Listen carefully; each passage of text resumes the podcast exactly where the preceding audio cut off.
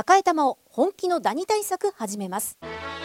さよならダニーは家族に優しい殺虫成分不使用のダニ対策ブランドです。多くのお客様に支持されて日経セレクションで5年連続売上ナンバーワン。さよならダニー。私赤井が目印です。さよならダニー。TBS ポッドキャスト。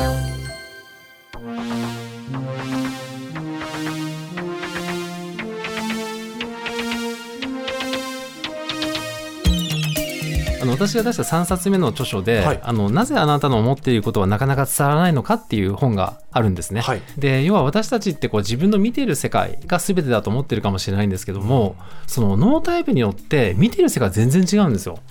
自分ええ。の脳のタイプのフィルターを通すことで、世界を見てると。全然違うものが見えてるんだそうなんですよ。その意識をまずしたことがないですもんね。そうなんですだよね。ってこの世界はみんな同じ目で、みんな同じように見えてるって思ってます。そうなんですよね。なので私自身は昔はそれを知るまではそう思ってまして、もう一方的な、なんかこう意見を言う方だったんですね。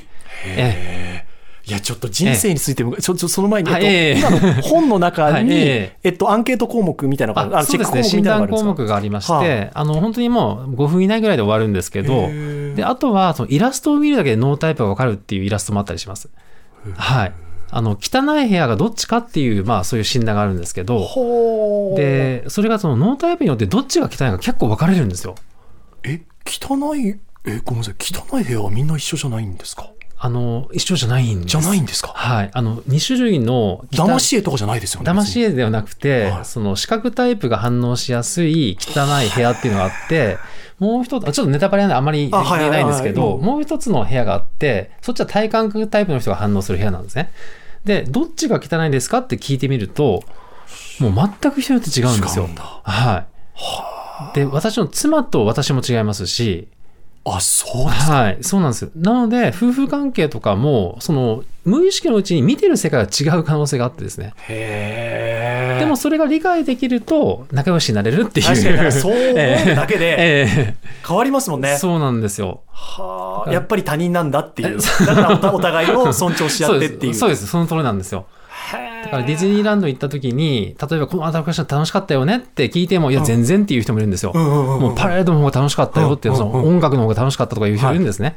でもそれは悪気はないんですよ。確かに。はい。見てる世界が違うだけなんですね。はあ。そのタイプが、はいえっと、年とともに変わっていくっていうのはあるんですか？あ、年とともには、えっと今まで私の、まあ、15年ぐらいしかリサーチはしてないんですけども、その間に変わることはなかったですねあ、。ないんですか？はい。じゃあやっぱり一度そのタイプにはまると、ええある程度人生そのタイプで、そうですね。行くっていうことが予想されると思います。はい。もう一度あの本のタイトルと出版社などもぜひ。あ、そうですね。はいあのタイトルが、はいえーなぜあなたの思っていることはなかなか伝わらないのか、うんということで、あの、アスコムさんから出ています。はい。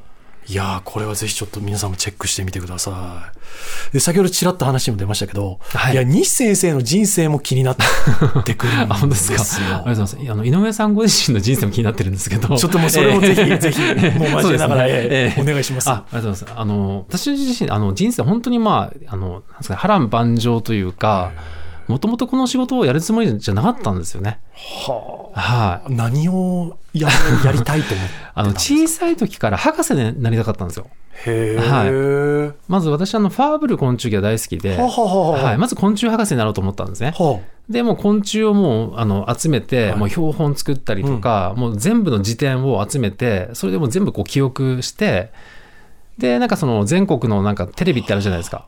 あの、なんかすごいちびっこが出る、なんか天才少年。はいはいはい、スーパーキッズ大はい、集合みたいな、ありますよね、はいそれに出るために準備をしてきたんですね。あ、ええすごい。え、なんか突き詰める性格なんですか？やると決めたら。構そうなんですよ。一つって決めたらものすごいやり続ける方なんで、で、負けたくない。負けたくなかったんですよ。はもう負け、めちゃくちゃ負けず嫌いなんですね。うーはいえ、それは、ええその起点は何ですか？な負けず嫌い。起点はわからないんですけども、写真からもう、あの、小さい時の写真から出てまして、写真。はい。あの、私が、えっ、と、4歳ぐらいの、なんか、かけっこの、なんか、はい。徒競走の写真があるんですよ。はいその時に、あの、用意ドンっていう、そのスタートする前のこの構えなんですけど、はいはいみんながヘラヘラ笑ってるんですね。はい。で私だけものすごい形相で、なんか絶対勝ってやるみたいあな、顔してるんですよ。みんな周りと喋りながらペチャクチャしてる中で。やってる中で、私だけ本気なんですよ。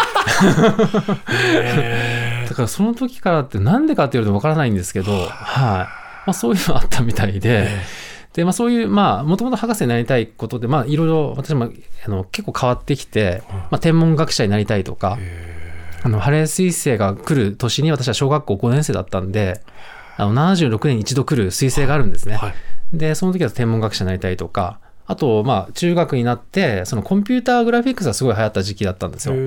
で、その時はプログラマーになりたいとか、まあ、いろいろこう変遷してきたんですけども、はいまあ、結局、まあ、科学者になりたいっていうのがベースにあったんですね。なるほど。なるほど。で、あともう一つ、あの、私が科学者になろうと思ったきっかけが、あの、人見知りだったんですよ。へえ、そうなんですよ。もう一人でいるのが本当に大好きで。なんか人といるとすごく疲れる性格だったんですね。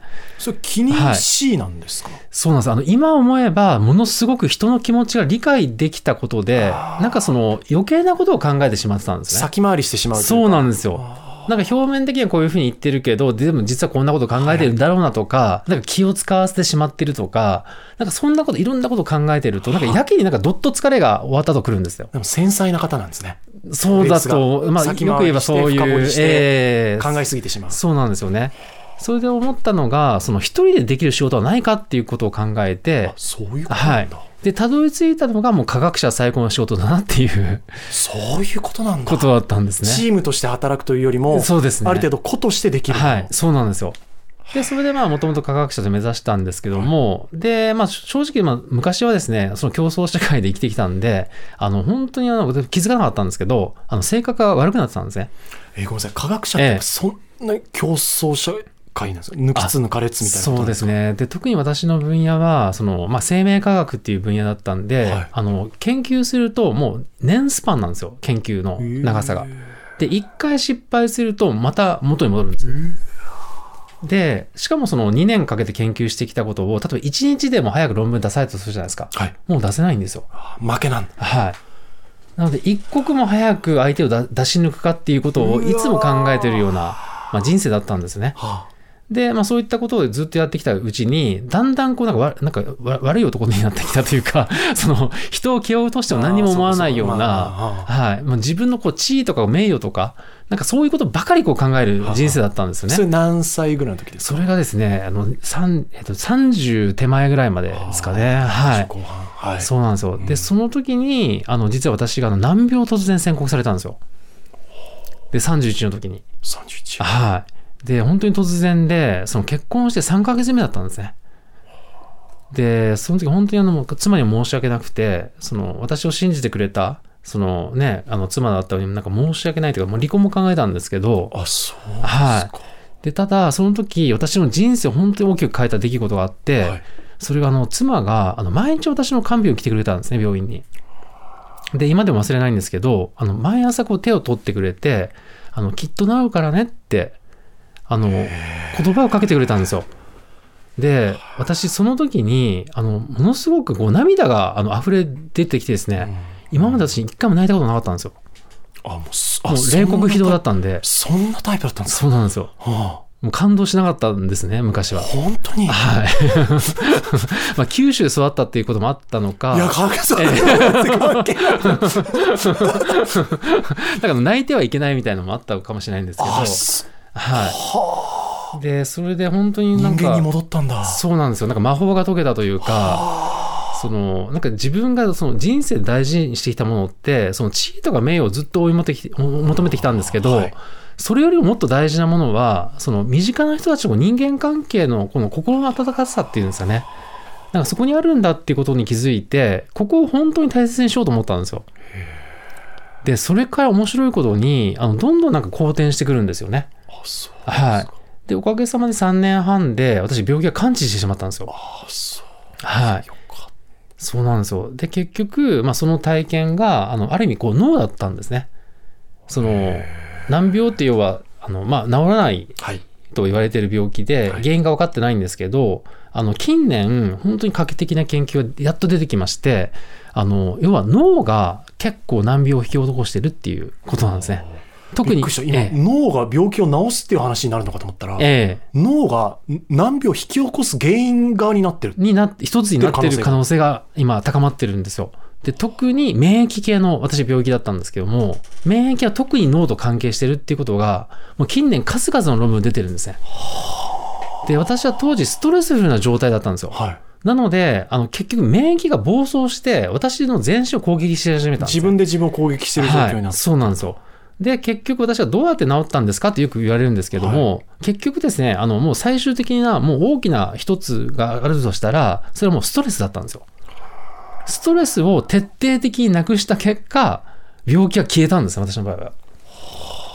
だからまあ家族の助けももちろんあったんですけども、あの、本当にこう自分で性格が悪かったので、その完璧主義、あの、まあ、ひ負けず嫌いとか、その、そういったこう性格が自分にすごくストレスを与えたことに気づきまして、でもその時の日産に惚れて、はい。奥様は結婚してるから、そそうなのんですよ。日産も知ってるわけですもんね。そうなんですよ。だから本当にですね、感謝というか、よくあんな人と結婚したなってあの思うんですけど。そんなになんですか？ええ。はい。じゃあ、奥さんも、えその当時のことを振り返ると、ええ。あなたはあの時違ったねみたいな話になるんですか？あ、そうですね。はい。ええ。ただ、あの、やっぱ妻は素晴らしいなと思うのは、あの、そういう中でも、やっぱり私の本質を見てくれてたみたいで、多分あの、子供の時はいいやつだったと思うんですよ。いや、もちろん子供にみんなええみんな純粋で。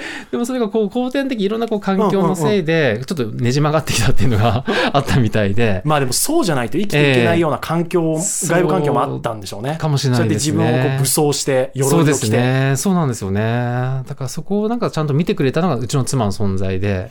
ちょっと奥様にお話を伺いたい ですね。なんかねそうです。ぜひあの、お話ししていただければと思いますんで。でもはいある意味で脳の思考によってはい。病気の原因にもなりうるし、まあそれがもちろんはい。全てじゃないですえーけど、でも脳の思考によって病気をうん。治す方向に持っていくこともできうると。あ、そうですね。その可能性があるということですよね。で、私自身はそれで実際に完治してしまったので、まあ、寛解と言われる状態なんですけども、はいはい、専門用語では。はい。まあ、それ以来もう15年以上発症してませんし、そうですか。はい。もう今本当にき元気なので、それでやっぱりその難病のご経験で、やっぱりその同じ科学者とええいう縦軸だけれども、はい脳の方に行ってみようっていう、そうですね。そこでギアチェンジがなされるわけですか？そうなんですよ。で、実際私自身がこう、ね、あの病気が治ったっていう体験で本当奇跡だと思ったんですよ。で、この素晴らしさっていうのを、やっぱ多くの人にあの知っていただきたいっていう気持ちが生まれてまして、なんか私のこう役割ってなんだろうなっていうことをずっとこう小さい頃から考えてた人間だったんですね。でもなかなか見つからなかったんですよ。はいはいそう、どこが一番自分の役割なんだろうって。なんで生まれてきたんだろうそうなんですよもはいそうなんですも誰しもが持つ。はい。はい。そうなんですよ。で、科学者は、まあ良かったんですけど、でもアメリカに行った時思ったのは、私も優秀な人たちたくさんいたんですね。まあもうっていうかもう、まあ、ええもうどの分野でももう皆さんそれはそうなんですよね、そんな。で、ここでね、やっても私は全然太刀打ちできないので、あの、もうどうしようもないなと思って、それでいろいろ探したときに、あの、私はやっぱりここの自分が病気が治ったっていう、その、まあ、ベースがあるので、そこの仕組みも含めて、その脳の素晴らしさを、こう、多くの人に知っていただくっていうのが、あの、役割なんだなって気づいたときに、もう2回目は号泣だったんですけど、そこからその人見知りだったにもかかわらず、クライアントを取るんですよ。はい。で、要は自分が、その、まあ自分の実績としてはあるんですけど、それを人に提供した時に本当に効果があるかっていうのを検証するのが科学なんですよね。で、それをこう検証し始めたのが、あの、今から15年前だったりするんですけど、はい。もう論文を出し抜くとかっていうお気持ちはございませんか？全くないですね。そうですね。それよりもこう目の前の人をいかに幸せにするかっていうことの方が今大事だっていうふうに考えるようになったので、もう昔の自分からもう想像もできないんですけど、まあ、人って変われるんだなって 改めて思うところですね。それもでも大きなメッセージですよね。人あありがとうはございます変われるっていう、そして脳を考えることで、はいそこがええ起点となって人間って変われるんだっていう。そうなんですよね。はい。ぜひこのポッドキャストを利用してください。ええあ、はい。いろんな人に伝えていただきたいあですし。もうお願いします、本当に。はいいやー、本当ね。でもそうやって考えると、はい脳科学、ええノーライフっていう。あ、いや、本当そうなんですよね。ええそうなんですよ。いや、すごい、あの、はい。おっしゃる通りです。はあーいや、面白いです。んちょっとまたいろいろと人生を伺いたいですし、い。あ、ありがとうご奥ざいます。様にもぜひよろしくお伝えくありがださい。とうございます。リスナーの皆さんには引き続きメッセージ募集しております。懸命に日産への質問や脳科学、ノーライフと書いて井上ドアのメールアドレスへと送ってください。doa.tbs.co.jp ドア .tbs.co.jp です。日産今日もどうもありがとうございましたあり。がとうございまし